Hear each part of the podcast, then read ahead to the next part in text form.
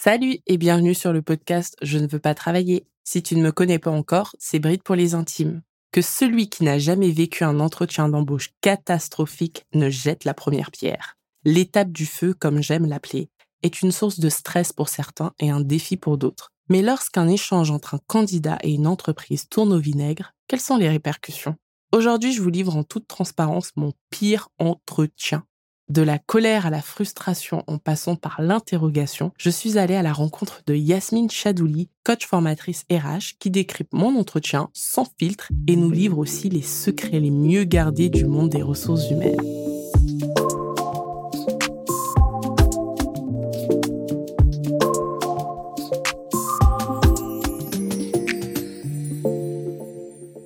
Bonjour Yasmine. Bonjour tout le monde. Je suis super contente de te recevoir aujourd'hui parce que j'avais en tête de raconter à mes auditeurs le pire entretien que j'ai jamais passé.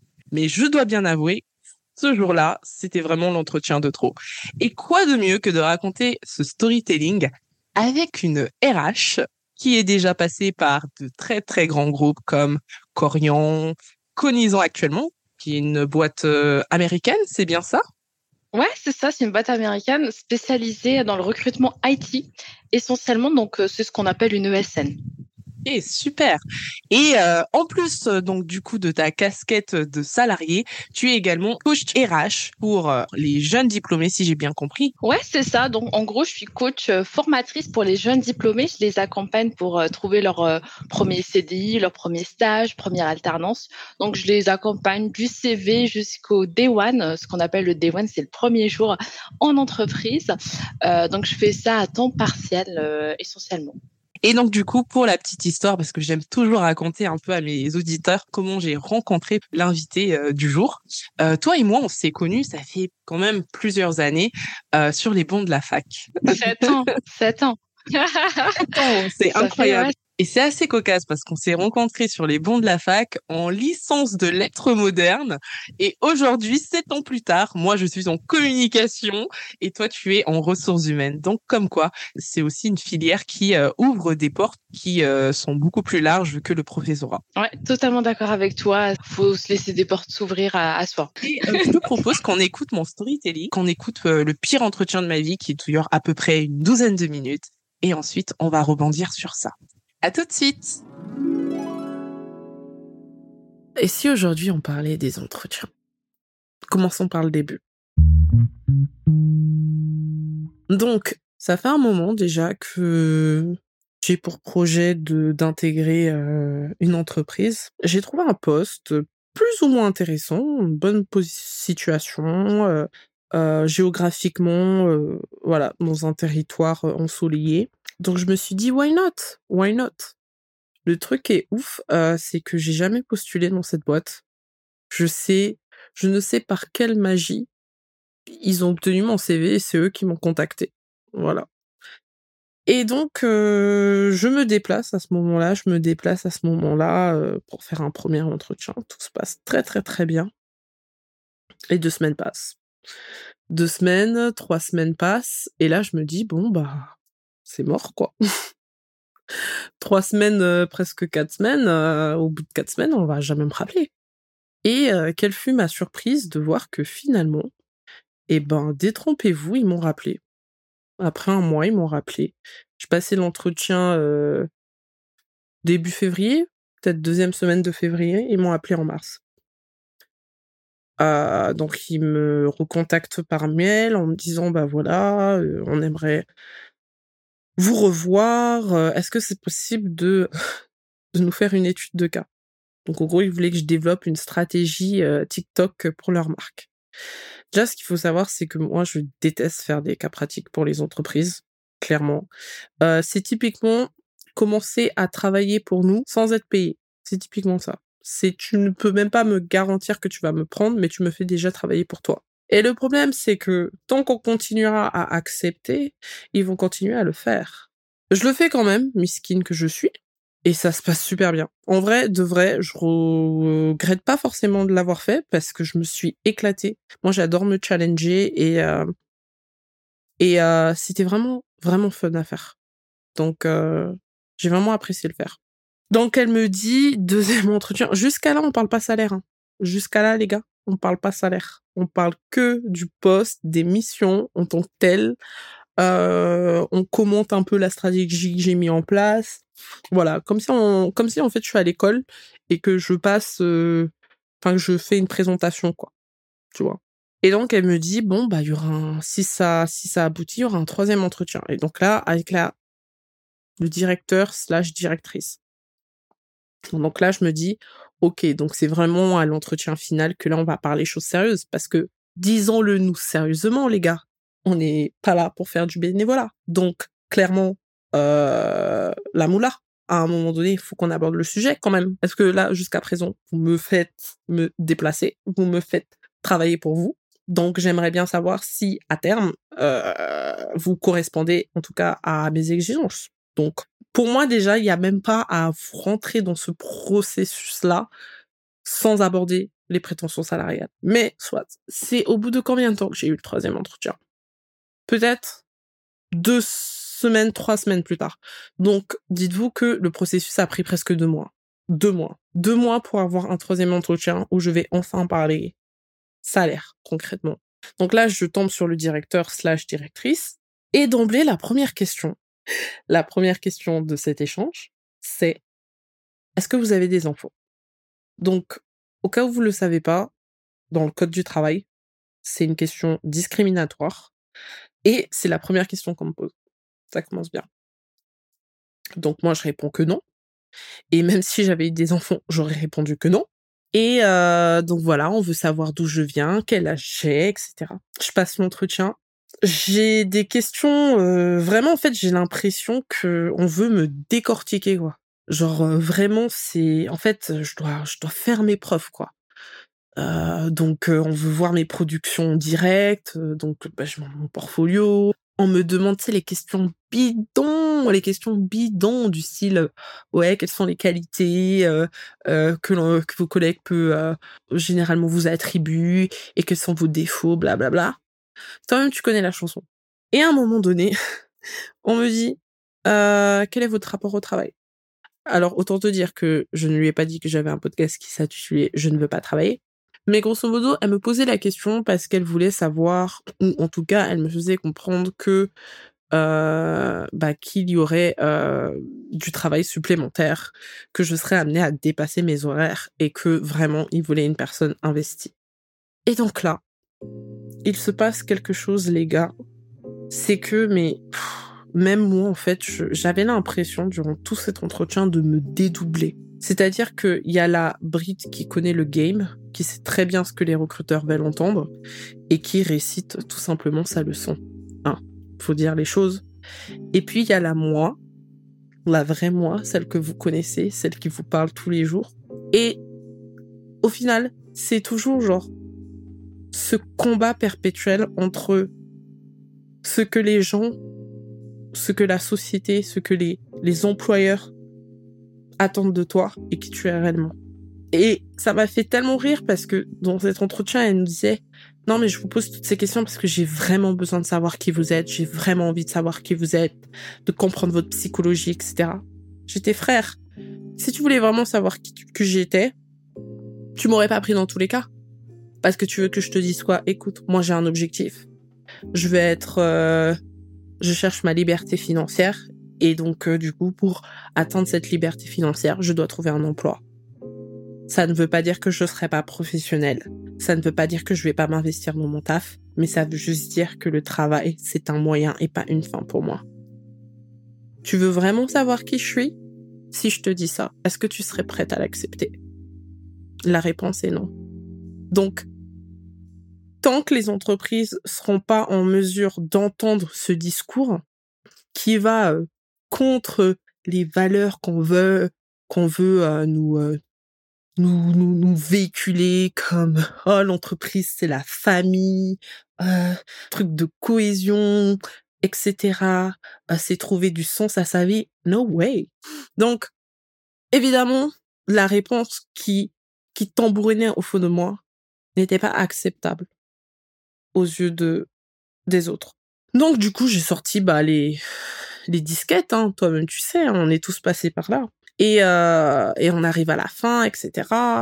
Et là, elle me demande, bon, est-ce que vous avez des questions? Je trouve ça ouf quand même, parce que je me dis, euh, fin de process, euh, je suis quand même avec bah, la DG, il y a un moment donné, je, je m'attends quand même à ce qu'il me pose la question, tu vois. Donc, vu que je vois qu'il me pose pas la question, bah, je, je leur dis clairement, est-ce que, vous avez, voilà, une fourchette, une grille salariale, en tout cas, pour, ce poste? Et là, guys, accrochez-vous. Une dinguerie. Franchement, une dinguerie. La personne me répond, ah non, mais, on n'est pas à ce stade, à ce stade du process pour en parler. Comment ça? Comment ça, en fait? Comment ça? Et donc, euh, cette personne m'explique que euh, c'est que uniquement lorsque je serai pris, c'est-à-dire accepté à ce poste, qu'à ce moment-là, euh, ils me feront une proposition avec le salaire indiqué et je serai apte d'accepter ou de refuser. Comment verbaliser le toupet? Donc en gros, c'est tu cherches du boulot, t'as la dalle, tu prendras ce que je te donne. Franchement, qu'est-ce que vous voulez que je vous dise, les gars? Aujourd'hui, on fait des 3-4 entretiens pour ne même pas avoir la possibilité de négocier. En fait, tu te, tu te vends, tu donnes de ton temps pour ne même pas savoir si ce job va t'apporter. En fait, c'est comme si aujourd'hui, j'ai l'impression qu'on veut que l'on donne son retour. Ok, nous revoilà. Yasmine, à chaud. Qu'est-ce que tu en as pensé? Catastrophique. Moi, je pense que hum, ils n'étaient pas prêts à recruter quelqu'un. Ils n'ont pas de process RH. Ils n'ont pas défini leurs besoins. C'est un recrutement en fait euh, qu'ils ont lancé parce qu'ils avaient un budget à, épuiser. Il faut savoir en fait au sein d'une équipe, euh, le manager il a un budget et en fait à la fin de l'année, par exemple, s'il n'utilise pas tout son budget, on va réduire son budget. Et je pense que dans ton cas, pour ce, ce process-là, elle avait un budget de, je sais pas, de, on va dire, 50 000 balles à épuiser. Et la meuf, elle s'est lancée dans un recrutement sans définir au préalable son besoin. C'est super intéressant ce que tu dis parce que moi, en tant que candidate, je l'ai très vite ressenti. Pas forcément, je me suis dit, oh mon Dieu, ils n'ont pas de processus RH parce qu'en vrai, euh, nous, de notre côté, on le sait pas forcément. Mais euh, dans la manière dont euh, c'était vraiment euh, hyper mal organisé, donc je pense que l'absence de processus RH en entreprise euh, se fait très vite ressentir et euh, ça m'amène aussi à me demander comment cela impacte-t-il le candidat et l'image de marque de l'entreprise. Alors, selon moi, en fait, chaque entreprise devrait avoir un process de, recrutement, un process RH. On va plus parler d'un process de recrutement parce que les RH, c'est très vaste. Là, on va vraiment parler de process de recrutement. Euh, c'est ce qu'on apprend en école de recrutement, c'est faire un process, définir au préalable, euh, définir le nombre d'entretiens que le candidat va passer, le salaire aussi, parce que c'était un petit peu l'objet de tes entretiens. On t'a pas parlé salaire. C'est vraiment On y reviendra. le salaire. Ouais, définir ça au préalable, la date de démarrage, euh, les missions euh, qui, qui seront allouées à ce candidat, le grade également, le rattachement hiérarchique, euh, euh, son bureau, tu vois, c'est des choses très basiques, mais c'est très très important parce qu'une entreprise, c'est quoi? C'est euh, c'est c'est des process, c'est euh, une, toute une organisation. Donc, euh, c'est important de le faire, que ce soit pour le candidat et pour l'entreprise. Mm, mm, mm. Ça n'a pas été fait euh, pour le coup lors de ton process. Ah mais clairement et puis bah on l'entend hein. mais euh, ce qui est malheureux du coup c'est que ça m'a laissé une très très mauvaise image de l'entreprise euh, au point où euh, je ne me suis pas gênée d'en parler à mes proches mais même à mes amis. Et euh, je sais que voilà autour euh, d'un verre euh, lorsqu'on souvent on, se raconte nos anecdotes enfin le nom de l'entreprise sort très vite. Et très sincèrement moi je prends pas forcément le temps euh, d'écrire voilà des commentaires sur Glassdoor etc mais si c'était à faire typiquement je pense que ouais ça aurait été chaud et en fait euh, ça m'amène à me demander en fait euh, pourquoi euh, les processus de recrutement comme tu le dis ne sont pas euh, presque obligatoires euh, pour euh, certaines entreprises parce que là en l'occurrence je peux pas donner de nom mais il s'agissait quand même d'un grand groupe qui détient des filiales. Et vraiment, ça m'a choqué de me dire qu'un qu'un groupe comme cela, devrait avoir les moyens pour le faire, euh, n'en ont pas. Est-ce que c'est parce qu'aujourd'hui, on ne, force pas forcément les, les, les entreprises à en avoir ce qui fait que des fois il y a un manque. Euh, qu'est-ce que tu en penses toi d'un point de vue euh, typiquement RH euh, d'un point de vue RH, moi, j'ai envie de te dire, en fait, parfois, il y a un manque de communication entre la direction des ressources humaines et l'équipe business qui va recruter. Là, typiquement, j'imagine que c'était un poste en communication que tu recherchais, te connaissant, tu vois. Donc, je pense qu'il y a un manque de communication entre les deux équipes. Et en fait, parfois, on a du mal, autant que RH, à un petit peu euh, mettre un petit peu le, pied sur la table et dire euh, aux, aux, hiring managers, on, les appelle les hiring managers, en fait, c'est l'équipe, euh, par exemple, de marketing qui recherche un besoin. En interne, on va les appeler les hiring managers. Et en fait, ceux-là, parfois, ils respectent pas le process. Ils respectent pas et on n'est pas mis en copie de mail, on ne sait pas ce qui se passe. Tu vois, ils, ils ne respectent pas le process. Et oui, le problème, c'est un manque de communication, un manque de transparence et euh, un manque de rigueur. On va pas se mentir, c'est que euh, parfois, euh, enfin, une RH, elle est obligée de taper le, du poing sur la table et dire, hé, Coco, il y a un process, il faut que tu le respectes. Et parfois, elles le font pas parce que je suis pas en train de justifier parce que je suis RH, mais je pense que parfois, c'est vrai qu'on a une charge de travail importante et on suit pas forcément l'ensemble des recrutements qui se font en entreprise. Et donc ça, c'est quand on a une équipe en interne. Mais qu'est-ce que tu penses aussi lorsque le processus RH est externalisé? Parfois, on est accompagné par des cabinets de recrutement. Typiquement, on a des, euh, partenariats avec certains cabinets qui vont nous accompagner. Mais euh, généralement, généralement dans les grands groupes que tu cites, euh, il y a une équipe de recrutement qui est rattachée à l'équipe RH et qui fait le process de recrutement c'est important, mmh, mmh. même si c'est externalisé. En fait, c'est l'étape une, c'est ce qu'on appelle l'étape de présélection qui est externalisée et non pas l'ensemble du processus de recrutement. Parce que si on externalise, c'est comme si on donnait en fait la main à un prestataire de gérer notre budget recrutement alors qu'un recrutement, ça coûte cher et une démission ou un licenciement, ça coûte encore plus cher pour une entreprise. Ouais, t'as totalement raison parce qu'en fait, ce qui s'est passé, c'est que moi, j'ai jamais postulé dans cette entreprise et c'est ce qui rend euh, l'anecdote encore plus cocasse. Euh, ils m'ont démarché parce qu'apparemment ils ont trouvé mon CV euh, sur, sur les sites, les job boards et je pense que c'était juste, je sais plus comment on appelle ça. le prestataire. Le prestataire qui du coup a envoyé mon ma candidature et de là, donc la responsable comme m'a fait un entretien, puis la DG, tu vois.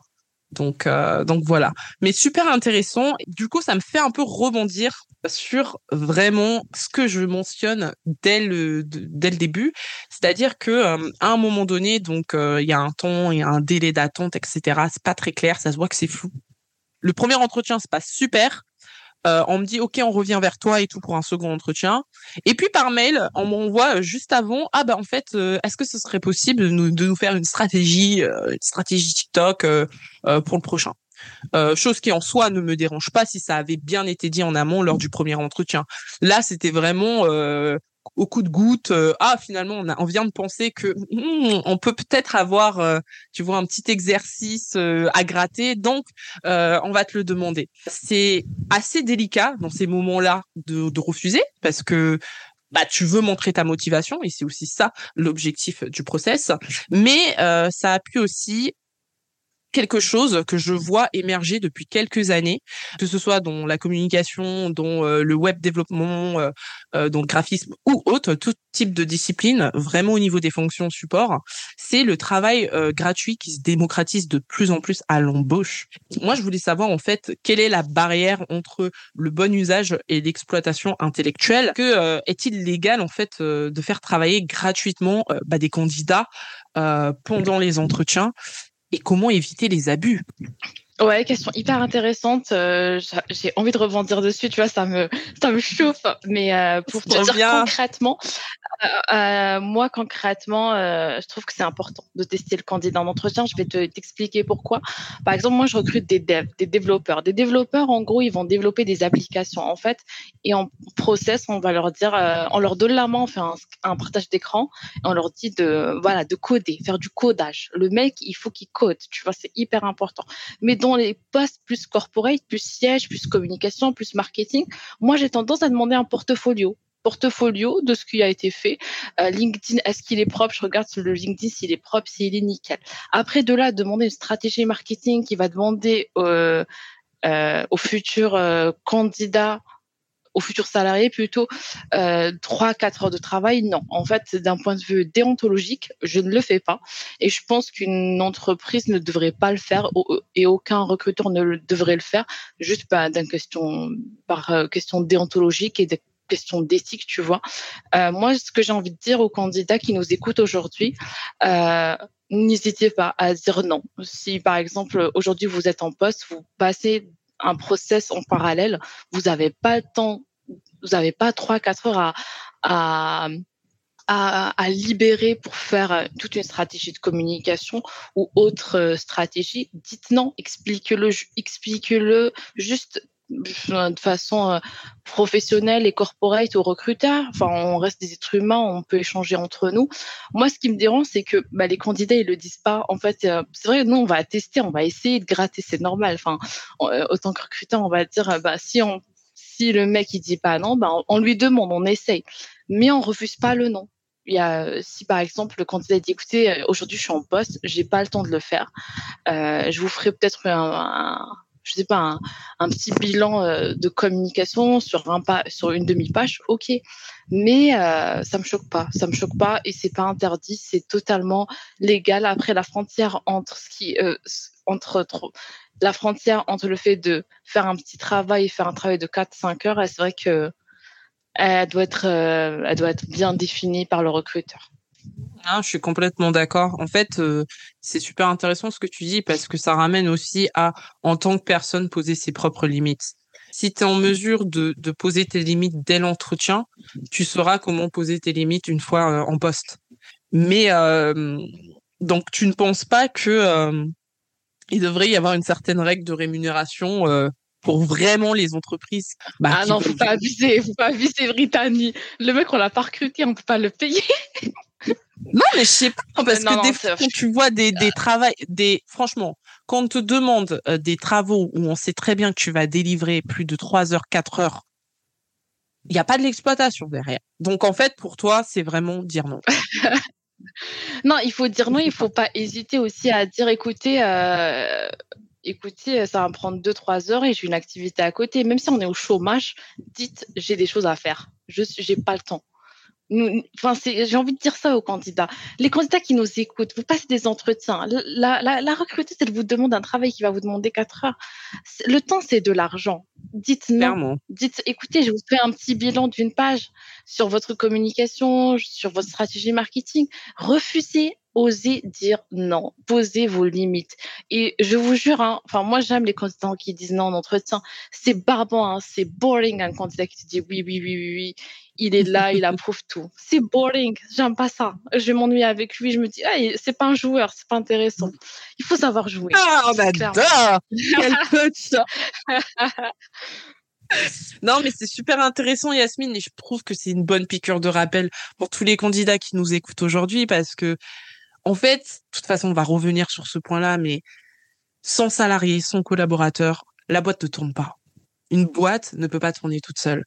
Donc, je pense qu'il faut aussi comprendre que l'entretien, il va dans les deux sens. Euh, de la même manière qu'un recruteur a besoin du candidat, le candidat euh, va, voilà, va se nourrir aussi de l'entreprise. C'est un, c'est un échange, c'est un one-to-one, c'est et, clairement, et, et ça, on, on, on l'oublie trop, euh, trop souvent, quoi. Ouais, il faut pas l'oublier. Il y a même une étude là récemment qui est sortie. Il faut savoir que quelqu'un qui gagne 50 000 euros, par exemple 50 000 euros par an, un salarié lambda, bah, il rapporte à l'entreprise 400 000 euros par an. Il faut le savoir. Mmh, mmh, mmh, en termes de chiffre d'affaires. C'est-à-dire que demain, par exemple, tu gagnes 50 000 balles, et eh ben, l'entreprise, elle rentabilise ton salaire en deux-deux. Hein. Il faut le savoir. Il faut avoir conscience de sa valeur. C'est ce que j'ai envie de dire aux candidats aujourd'hui. Tout à fait, tout à fait. Ayez conscience euh, de ce que vous êtes et euh, de votre expertise. Même un jeune diplômé, il a des choses, il, ramène de la fraîcheur en entreprise, ça fait du bien. Quand on voit une équipe de, on va dire de vieux, entre guillemets, qui ont entre 30 et 40 ans, bah, c'est pas des vieux, mais c'est des seniors en entreprise, il y a un petit juju qui vient et ça fait du bien. Ça leur fait du bien. Tu les vois dans la cafette, ils discutent avec le junior. Il vient avec une nouvelle vision sur le projet, sur le besoin, sur les process. Et euh, il a aussi, en fait, il a été formé sur de nouveaux outils, sur des outils qui sont mis à jour, sur les dernières versions des, euh, des applications. Il apporte des choses. Il apporte, il apporte beaucoup de choses. Et moi, je le vois tous les jours en entretien et en entreprise, comment les jeunes ont un impact positif aujourd'hui sur les seniors. Donc, euh, voilà, valorisez-vous, ayez conscience de votre valeur. C'est super euh, intéressant quand tu dis d'avoir conscience de sa valeur parce que des fois, il va falloir se le remémorer lorsqu'on fait face à euh, des questions discriminantes. Dans l'entretien que j'ai passé, euh, dès le début, juste après le bonjour, euh, je me retrouve avec une question qui, je ne sais pas si elle est discriminante ou pas, tu vas me le dire, pour moi elle l'est. Donc dès le début, la personne en poste, donc la DG, me demande si j'ai des enfants. Elle me demande si j'ai des enfants, elle me demande mon âge, elle me demande mes origines, d'où je viens. Alors, déjà, on va commencer par les bases. Quelles sont, pour toi, les questions discriminantes en entretien d'embauche? Bah, Écoute, il y a 24 types de discrimination. Euh, les questions discriminantes, c'est tout ce qui est relatif à ta personne. C'est très simple. Dès qu'on s'éloigne du poste et on se rapproche de ta personne, de toi, autant qu'individu, on est dans de la discrimination clairement. Par exemple, quel âge avez-vous? Question discriminante. De quelle origine vient votre accent Moi, j'ai eu droit à ça. Hein. J'ai eu droit à ça en entretien. Et aujourd'hui, quand je passe des entretiens, et je me dis, je ferai jamais subir à mes candidats ce que moi j'ai connu en mon entretien. Tu vois Avez-vous un projet de grossesse? Ça, c'est pour les femmes. On a toujours euh, eu droit à ça. Êtes-vous croyant? Est-ce que ça a un impact votre quotidien? Par exemple, les musulmans qui font leur prière, tu vois, typiquement, ou euh, les gens qui vont à l'église euh, le dimanche et alors qui travaillent le dimanche, tu vois, des choses comme ça. Tout ça, il y a beaucoup de types de discrimination. Par exemple, on va parler d'orientation sexuelle, de handicap, même visible ou pas visible, parce qu'il y a des gens qui ont un handicap qui n'est pas visible dans le quotidien. Et en fait, parfois, les entreprises, osent poser la question. Par exemple, des gens qui ont des maladies dorsales, ça se voit pas, et donc ils ont besoin d'un siège spécial. Et en fait, certains recruteurs posent cette question, ce qui est malheureux. Euh, juste, je, reviens sur ce que tu disais, c'est la DGA qui t'a posé la question, c'est pas la RH. Exactement, c'est la DG. Ouais, la DG, ouais. Ouais, c'est la DG. bah, écoute, elle est pas, elle a pas été formée. Je pense que c'est important. Tout à l'heure, je te parlais de communication pour améliorer le process de recrutement. Aujourd'hui, j'ai envie de te parler de formation. C'est important qu'aujourd'hui, les entreprises prennent le temps de former les gens qui font les entretiens. Il y a, y a beaucoup mm. de gens qui, euh, qui cautionnent ces questions, euh, ces questions qui incitent euh, à la discrimination sous couvert d'eux. Typiquement, euh, oui, bon là c'est une femme, elle m'a demandé si j'avais des enfants, donc c'est peut-être pour savoir si je suis disponible, si elle va devoir s'adapter à mon emploi du temps, etc. Euh, dans le cas, en tout cas dans mon cas, euh, je sentais bien que c'était pour une question de disponibilité. Mais comment sensibiliser aux candidats et, et, vraiment leur faire prendre conscience que aucune, tu vois, typiquement, on parlait justement de maladies invisibles et visibles.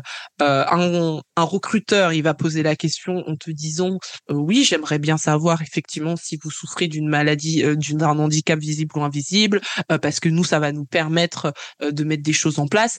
Est-ce que c'est on s'est amené comme ça, de manière un peu vicieuse, est-ce que c'est un red flag? Ou c'est au candidat de d'amener le sujet en fait ces, ces questions-là Est-ce que c'est au candidat C'est intéressant euh, ce que tu me dis. Écoute, si la question elle est posée après la signature du contrat, la promesse d'embauche ou du contrat de travail, après, c'est pas un problème parce que là on est dans la phase de l'onboarding. On va préparer l'arrivée du mec. Donc là on est en train de préparer l'arrivée du mec. Si le mec il a un petit souci avec son dos, on va s'adapter. On va commander une chaise spéciale pour lui. Mais si on pose cette question au démarrage, en entretien 1, c'est un red flag. Et en fait, ce que j'invite à faire les candidats qui nous écoutent, ce que je vous invite à faire, les gars, c'est de ne pas répondre à ces questions, ces questions au démarrage. Laissez-les vous poser des questions et dites, je pense pas que cela a un impact. Recadrez le recruteur. Vous lui dites, je pense pas que à ce stade-là, on puisse parler de ce sujet-là. On en parlera à la fin du process. Très bien. Très bien. Voilà, justement, c'est ce que j'ai envie de. C'est rester calme et c'est vraiment recadrer le, recadrer le recruteur. Non, mais c'est ça. Hein. Et puis ça, je pense que ça ne peut que vous servir parce que beaucoup de gens ont peur. Et en fait, c'est c'est ce qu'on se disait en fait. C'est finalement c'est la peur qui dicte euh, bah, les candidats qui sont préparés parce que personne n'est préparé à recevoir ça.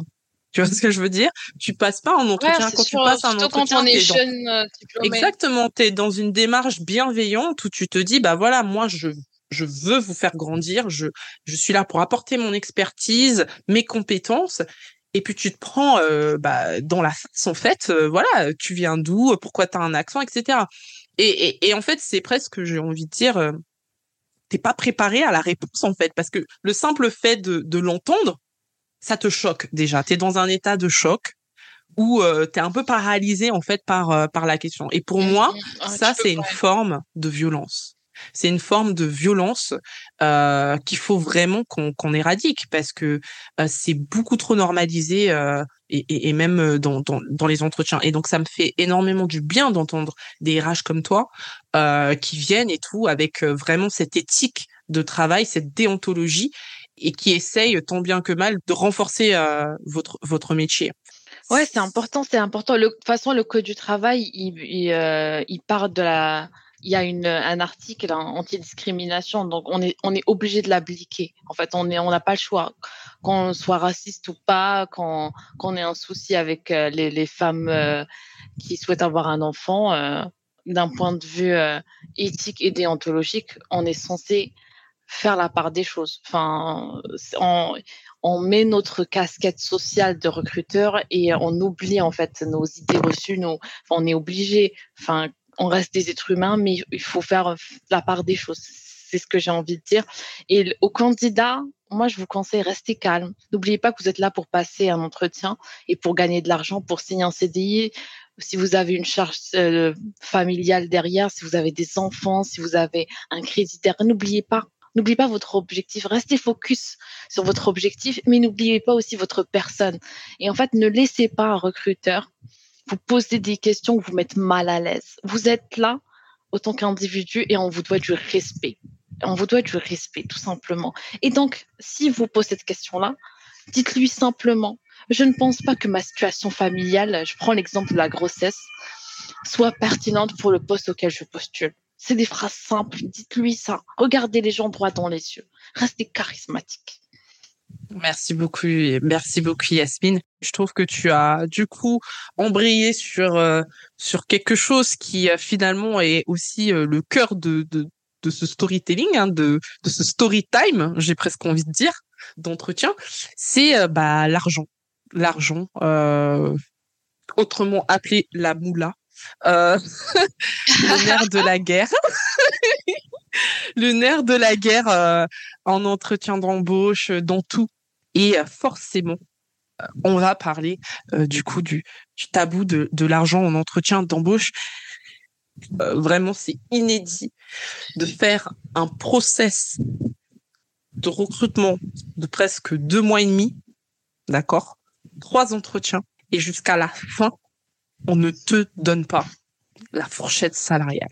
Je voulais vraiment euh, rebondir sur ça et en sortant des chiffres.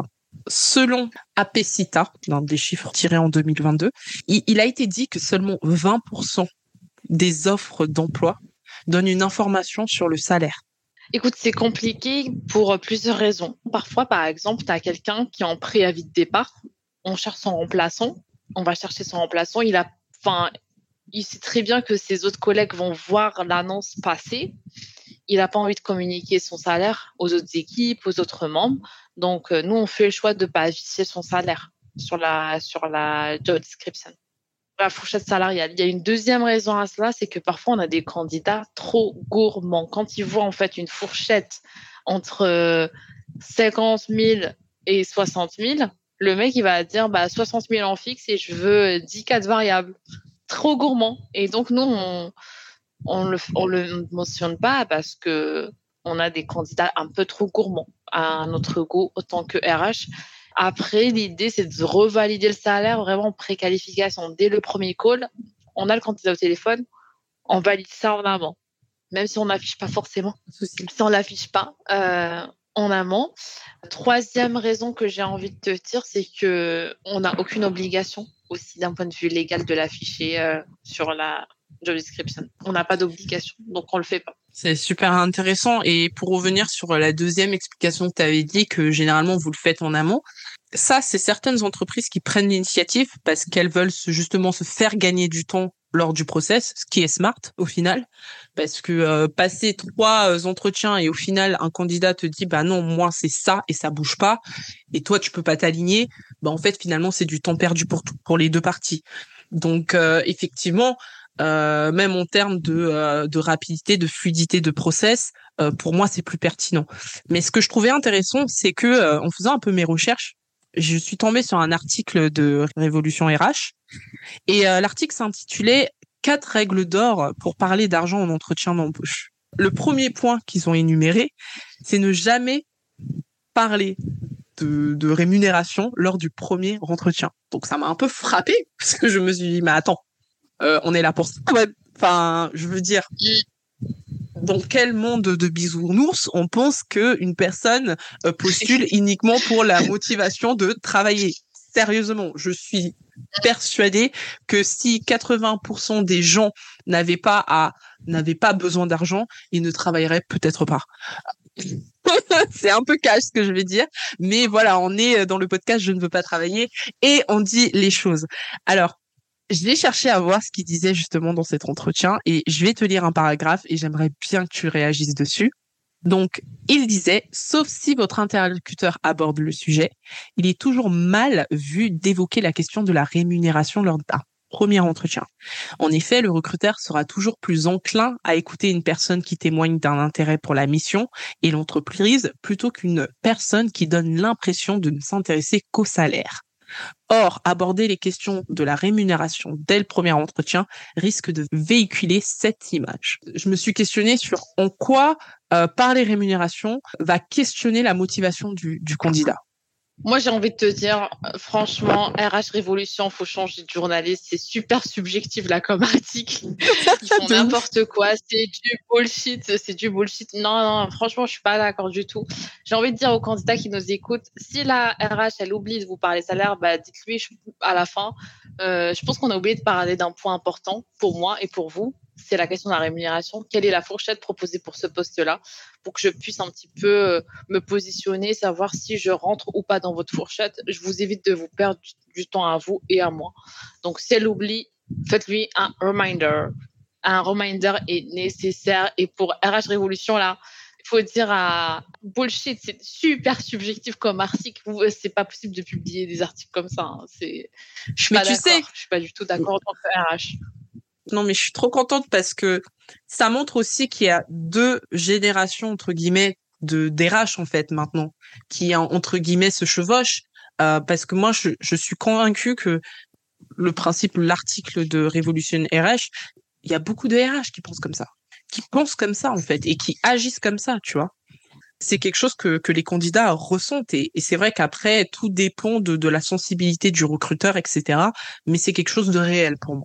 Tu vois, c'est quelque chose. Ouais, c'est un peu un choc euh, générationnel en fait. J'ai envie de te dire, on n'est pas censé faire attendre un candidat parce qu'on lui fait perdre du temps à lui. On fait perdre du temps à l'entreprise. L'idée, c'est euh, de valider ça au préalable avant même de commencer les entretiens euh, physiques en visio. Et euh, les entreprises qui ne le font pas, c'est une entreprise qui n'est pas structurée. Et j'ai envie de dire aux candidats qui postulent à ces entreprises-là, fuyez, parce que si c'est pas structuré au début, ce sera pas structuré après. Donc, c'est un red flag pour moi. Super. Bah, tu vois, t'anticipes ma, ma question qui était le manque de transparence sur la rémunération euh, est-il un red flag? Donc, 100% oui, clairement. red flag. Tabou de l'argent en entretien d'embauche, Je sais pas s'il est propre à la France, mais je sais qu'en tout cas en France, c'est toujours très délicat d'aborder la question, que ce soit d'un point de vue euh, culturel, religieux ou quoi. Selon toi, et ça c'est vraiment à titre personnel, que tu penses qu'il serait bien de faire justement pour lever un peu ces tabous autour de l'argent? Ouais, je pense qu'en France c'est tabou. Je pense que c'est culturel. Donc forcément, si c'est euh, tabou dans la société, ce sera forcément tabou en entreprise. C'est malheureux, mais pour un petit peu remédier à ça, je pense qu'il faut oser parler argent avec ses amis autour d'un verre. Euh, si on connaît le salaire de son ami, ben soit ça va nous pousser à renégocier notre salaire en entretien d'évaluation, soit on va se dire putain, on est je suis mal payé, je suis pas valorisé dans ma boîte et on va chercher ailleurs et on aura un meilleur salaire. Il faut, il faut voir ça positivement, je pense. Le fait de comparer les salaires et non pas voir ça comme, comme de l'indiscrétion ou de la curiosité malsaine ou de la cupidité. C'est plus, euh, par exemple, moi, demain, je, te pose euh, la question, c'est pas pour te jalouser ou autre, ou euh, c'est juste pour me dire, est-ce que je suis bien payé dans ma boîte? Et en fait, c'est de fil en aiguille comme ça, on va faire changer les mentalités, je pense. Exactement. Non, faut voir la parole dessus. Et puis, en fait, je donne un autre exemple, mais c'est comme l'entrepreneuriat, tu vois. Un entrepreneur, par exemple, qui va voir son concurrent faire une presta à temps, il va pas se dire oh le bâtard. au contraire, il va se dire ah ouais d'accord, ok, super. Et au contraire, il sera content d'avoir le tarif de ses concurrents parce que lui, ça va lui permettre de se réajuster et de fixer en fait ses prix euh, par rapport au marché. Et je pense que c'est aussi euh, bah, ce prisme-là que, que les salariés doivent prendre, se dire, bah, en fait, je suis le produit, je suis le produit. Et en fait, aujourd'hui, est-ce que je suis aligné avec euh, bah, le marché, en fait Plus on va libérer la parole sur, sur ça, et plus on pourra avancer, bien évidemment. Super Yasmine, merci pour ton merci expertise. Merci m'avoir invité. C'était toujours euh, un plaisir de venir, euh, voilà, t'écouter et participer, euh, voilà, aux échanges avec toi. Yasmine, où est-ce qu'on peut te retrouver euh, sur les réseaux sociaux et, euh, et, et, surtout, euh, est-ce que tu peux euh, nous parler un peu plus de ton coaching? Alors, pour vous parler un petit peu de mon activité, je me suis lancée dans une activité d'auto-entrepreneuriat, de coaching pour les jeunes diplômés. Donc, je leur propose de les accompagner, je leur propose de, de retravailler le CV ensemble, de mettre d'accord sur une technique d'approche des entreprises, de travailler sur une méthodologie de négociation salariale, de préparer les entretiens oraux et le onboarding et le day. Euh, je les mets en confiance. Tout se passe sur LinkedIn et vous pouvez me retrouver sur euh, ma page LinkedIn officielle, donc Yasmine Chadouli. Je voulais aussi dire que j'accompagne euh, des personnes en reconversion. Donc, si vous êtes en reconversion et en quête d'une nouvelle, voilà, d'une nouvelle mission professionnelle, on peut faire le point ensemble sur votre carrière et trouver des solutions ensemble qui sont en adéquation avec, avec votre vie personnelle également. Et puis, on a une petite surprise du coup pour nos auditeurs qui sont restés jusqu'à la fin de ce podcast. Yasmine vous offre moins 10% sur ses coachings avec le code je ne veux pas travailler. Voilà, vous dites que vous venez du podcast et vous aurez moins 10% sur ces prestations. Merci encore Yasmine de gâter ma communauté. Et puis, bah, si vous avez aimé cet épisode de podcast, n'hésitez pas à laisser une note sur le podcast, à commenter et bien évidemment à nous suivre sur mes réseaux sociaux. Je ne veux pas travailler sur LinkedIn, mais également ceux de Yasmine. Encore merci Yasmine et à bientôt sur un nouvel épisode du podcast Je ne veux pas travailler.